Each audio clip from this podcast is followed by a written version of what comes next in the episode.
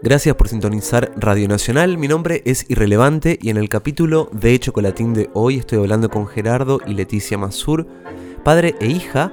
Los conocí porque fui a ver La Mujer en la Calle, una obra de teatro en la que está mi querida amiga Clara Truco, que canta unos tangazos. Eh, está Federico Misraji en piano y lo que me gustó que la fui a ver Teatro Picadero en el pasaje Disépolo, es hermoso ese teatro, hay un piano espectacular la primera pregunta es cómo hablar de la mujer en la calle sin spoilear una sinopsis. ¿Cómo hacemos para hablar de eso?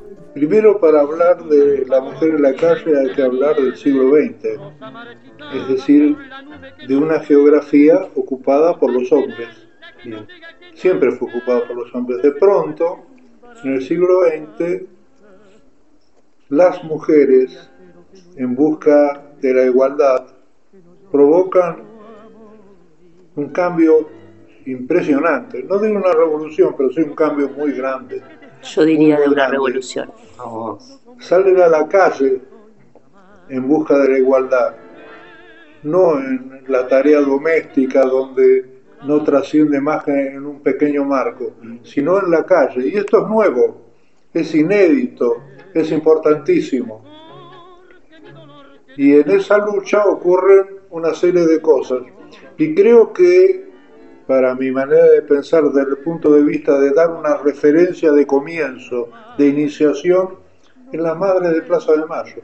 Pero la madre de Plaza de Mayo salen a la calle a buscar a sus hijos, a pedir por sus hijos, a averiguar a dónde están, qué mierda hicieron con los hijos. Y ese derecho, en el medio de la dictadura, no pudo ser contrarrestado, no pudieron sacarla, no pudieron hacer nada. Era un instrumento pacífico y fundamental, por lo cual el, militarismo, los militares, no pudieron correrlo, porque tampoco hubieran logrado nada, porque en lugar de salir menos salieron más. Y la ronda y el pañuelo blanco, sobre todo el pañuelo blanco, se transformó en un símbolo universal, no acá solamente, en todas partes, incluso en algunos lugares más que acá. Se conocía en algunos lugares más que acá, porque acá trataron de ocultarlo, no salían en televisión, no le hacían reportar, no hacían un carajo. Y sin embargo ahí estaban, y cada día eran más, y cada día se aportaban más, y cada día salían más hombres. Y esto es un poco la iniciación, el motivo por el cual este espectáculo se llama La Mujer en la Calle, fundamental. Precioso. ¿Cuándo fue La Mujer en la Calle? Y ahora, ahora fue, ahora fue, en una geografía masculina. De pronto se buscó una cierta igualdad, salir a reclamar lo que les pertenecía. Y lo que les pertenecía era nada más que nada menos que sus hijos. ¡Wow!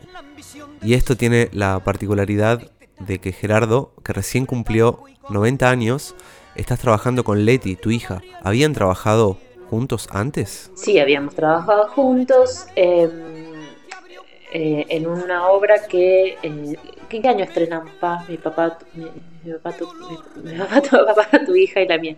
Mi papá, tu papá, tu hija y la mía es una obra que hicimos mi papá y yo con Mario Molfino y Margarita Molfino, que tal que son amigues y también padre e hija.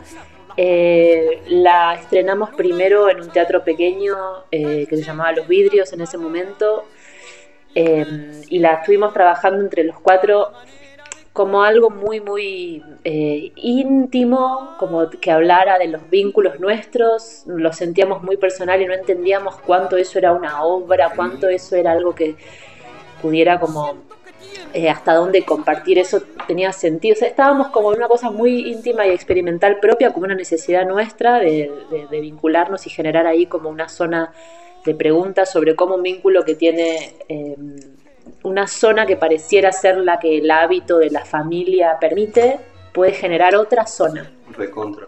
Digamos, de, de creación.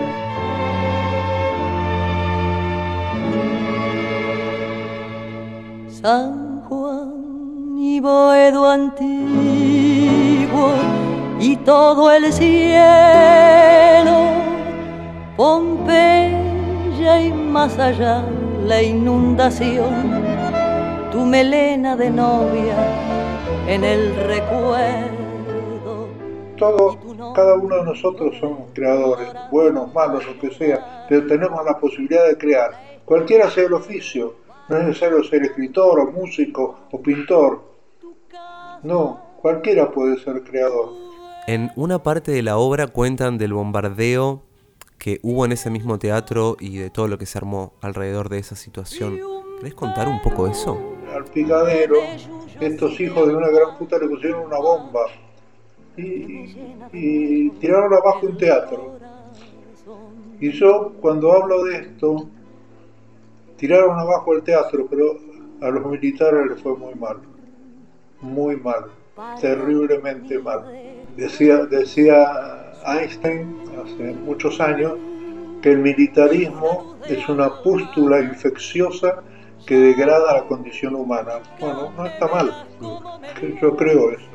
El militarismo, no los militares, el militarismo, el ejercicio del militarismo que decide sobre la vida y la muerte y lo que hay que hacer. Es decir, una forma de definición de la dictadura. Esto se hace así, vertical, verticalismo. Nosotros estamos acá y ustedes hacen lo que nosotros queremos que hagan. ¿Y qué- si no, ojo. ¿Qué tipo de obras había en teatro abierto para que sean tan, digo, Amenazante. amenazantes? Claro. ¿Cómo eran las obras? ¿Qué tipo de discursos había en esas No les obras? gustó a los militares este foco de resistencia para nada. Y pusieron una bomba y ocurrió algo maravilloso, que me emociona contarlo. ¿Qué pasó? Al día siguiente de la bomba que tiró abajo el picadero, hubo una asamblea en el Teatro La Salle, en Cangallo entonces, pero una hora al 2200, a la vuelta del Shad, donde yo trabajaba. Estaba repleto.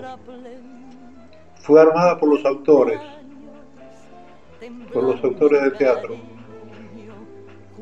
Y vino todo el mundo, estaba repleto por todas partes. Había gente en los pasillos de todos lados, el escenario estaba lleno de gente que tenía que ver con el teatro y, y el- la platea y la Pullman también. Fueron todos, en el medio del horror después de la bomba y con miedo, pero fueron todos. Muy lindo. Es increíble.